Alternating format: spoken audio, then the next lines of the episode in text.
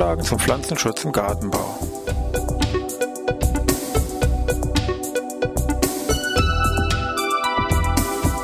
Ein wöchentlicher Podcast der Forschungsanstalt für Gartenbau an der Fachhochschule Weinstefan von und mit Thomas Lohrer.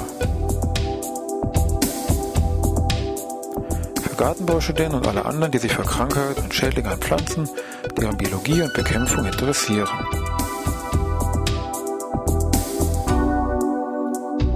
Heute Marienkäfer.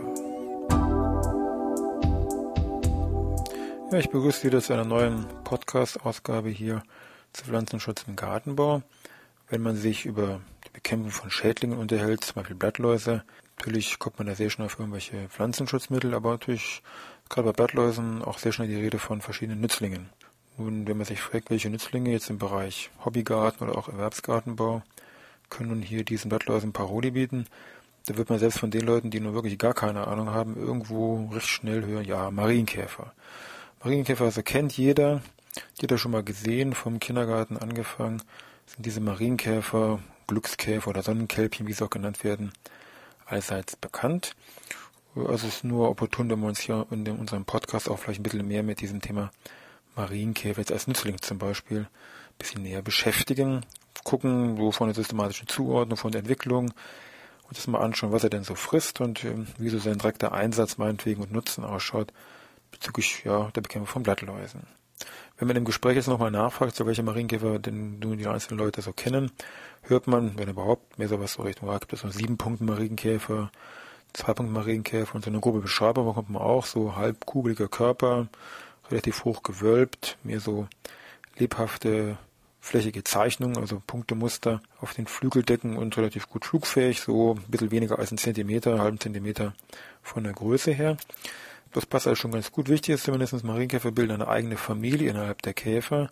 Die Familie der Marienkäfer, der Coccinelliden. Wenn man sich überlegt, wie viele Arten gibt es davon? Gut, zwei Arten gibt es ja wohl mindestens, eben diesen 2 und 7 Punkt. Aber es gibt also wesentlich mehr Arten. Also begonnen hat das von der Beschreibung her von K. von Linné. Ja, das ist genau der Linné, den Sie da aus der Botanik vorlesen können mit den ganzen Pflanzennamen, der sie hier 1758 bereits über 36 Marienkäferarten beschrieben hat. Heute kennt man weltweit ja leicht über 5000, 5000, also nicht fünf, über 5000 verschiedene Marienkäferarten, wovon sich bei uns in Europa also leichter 220, 230 Marienkäferarten tummeln.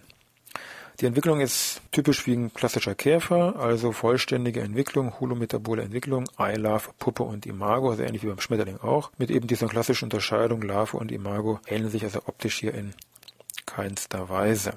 Im englischen Sprachgebrauch werden äh, Marienkäfer jetzt nicht etwa so als Marinekäfer bezeichnet, sondern hier sind zu kursieren solche Begriffe wie Ladybirds oder Ladybird Beetle. Ähm, das sind hier, wie gesagt, geläufige Begriffe für den Marienkäfer. Nun wollen wir mal schauen, was der Marienkäfer eigentlich frisst. Wir haben ja gesehen, es gibt sehr viele Arten, fressen nur alle Blattläuse. Oder wie sieht denn das eigentlich bei uns hier so in Mitteleuropa mit dem Nahrungsspektrum der hier verbreiteten Marienkäfer aus?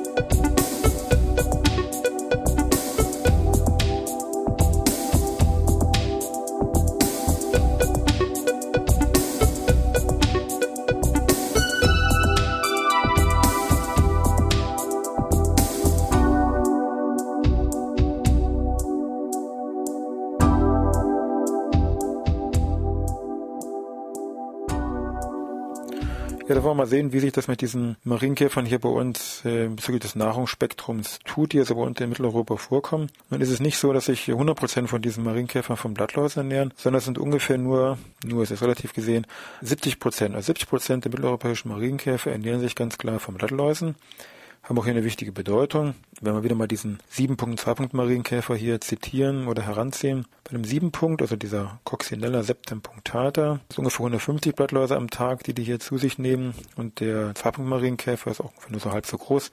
Adalia bipunctata hat auch ungefähr nur 60 Blattläuse am Tag, aber schon jede Menge, die die hier natürlich vertilgen.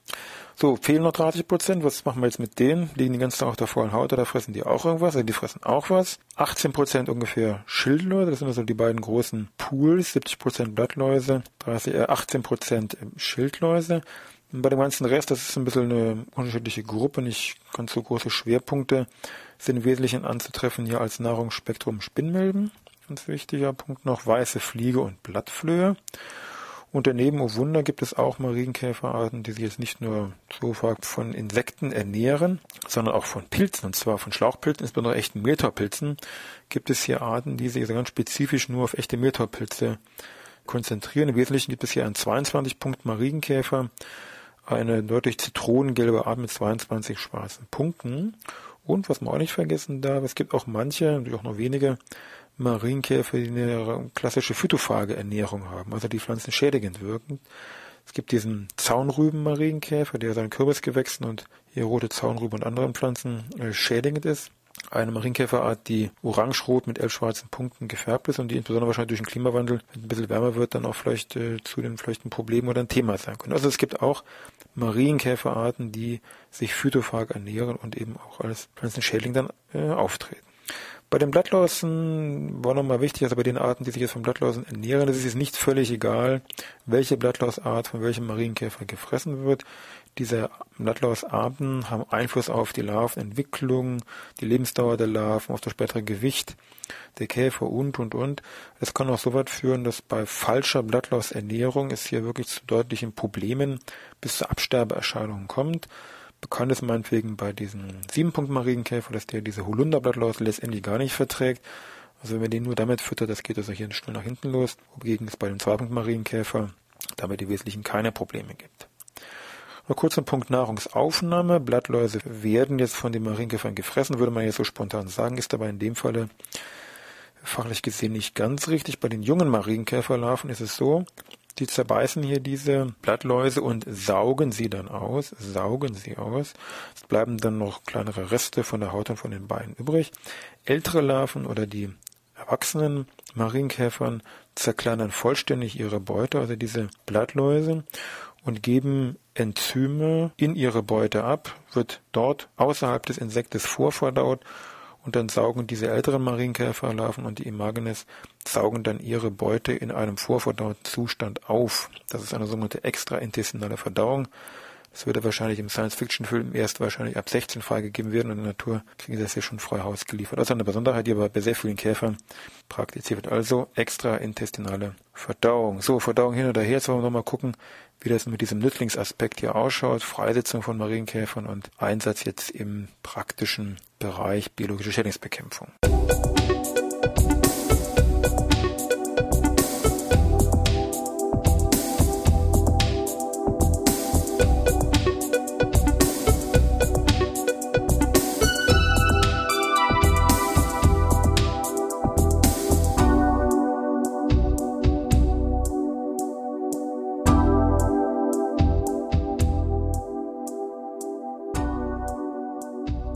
Thema biologische Schädlingsbekämpfung und das Ganze verbunden mit Stichwort Marienkäfer gibt es ein historisches Paradebeispiel, was man auf jeden Fall kennen sollte. Und zwar geht das hier ein bisschen zurück. Ungefähr um 1870 rum ist eine Schildlaus von Australien nach Kalifornien verschleppt worden, die sich dort sehr stark ausgebreitet hat und in Zitrusgewächsen, Orangen sehr große Schäden hervorgerufen hat und den Anbau dieser Gewächse dort wirklich in Frage gestellt hat. Man ist dann nach Australien gereist, auf der Suche nach einem Nützling, gleich welcher Art, den man dann eben mitbringen wollte. Hat ja auch einen gefunden, hier diesen australischen Marienkäfer, da sind wir bei unserem Marienkäfer, Rhodolia cardinalis. Hat diesen Marienkäfer mitgenommen, nach Kalifornien importiert, das war 1888. Und dieser Marienkäfer hat sich hier wunderbar ausgebreitet, etabliert und innerhalb weniger Jahre ähm, war der Erfolg durchschlagend und das Problem Schildläus in Zitrusgewächsen und Orangen war letztendlich vom Tisch.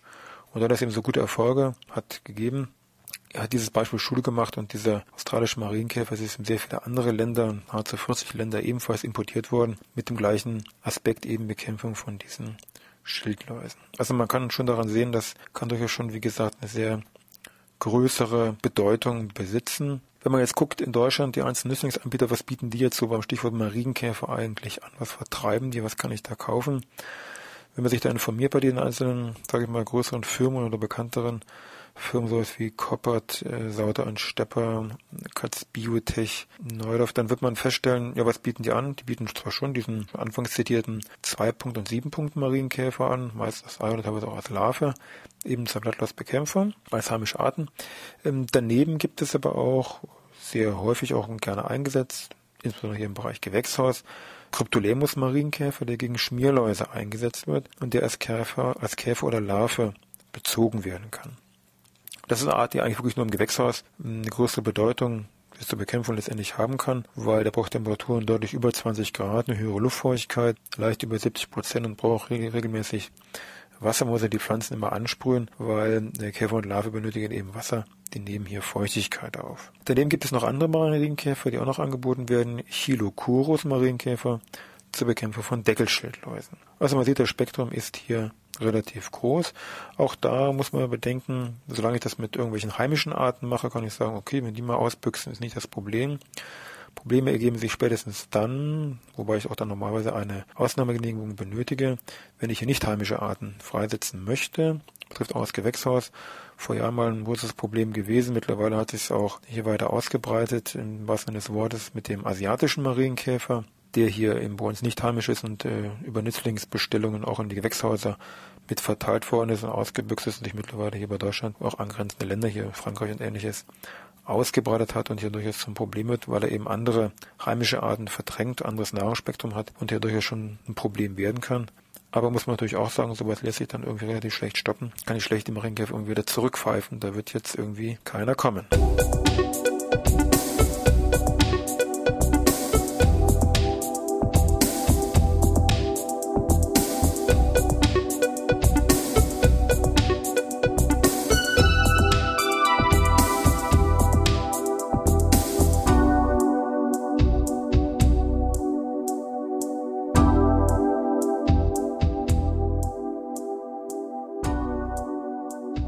Da sind wir langsam durch mit unserem Podcast zum Thema Pflanzenschutz. Diesmal ja Marienkäfer ein bisschen genauer, haben wir uns mal unter die Lupe hier genommen.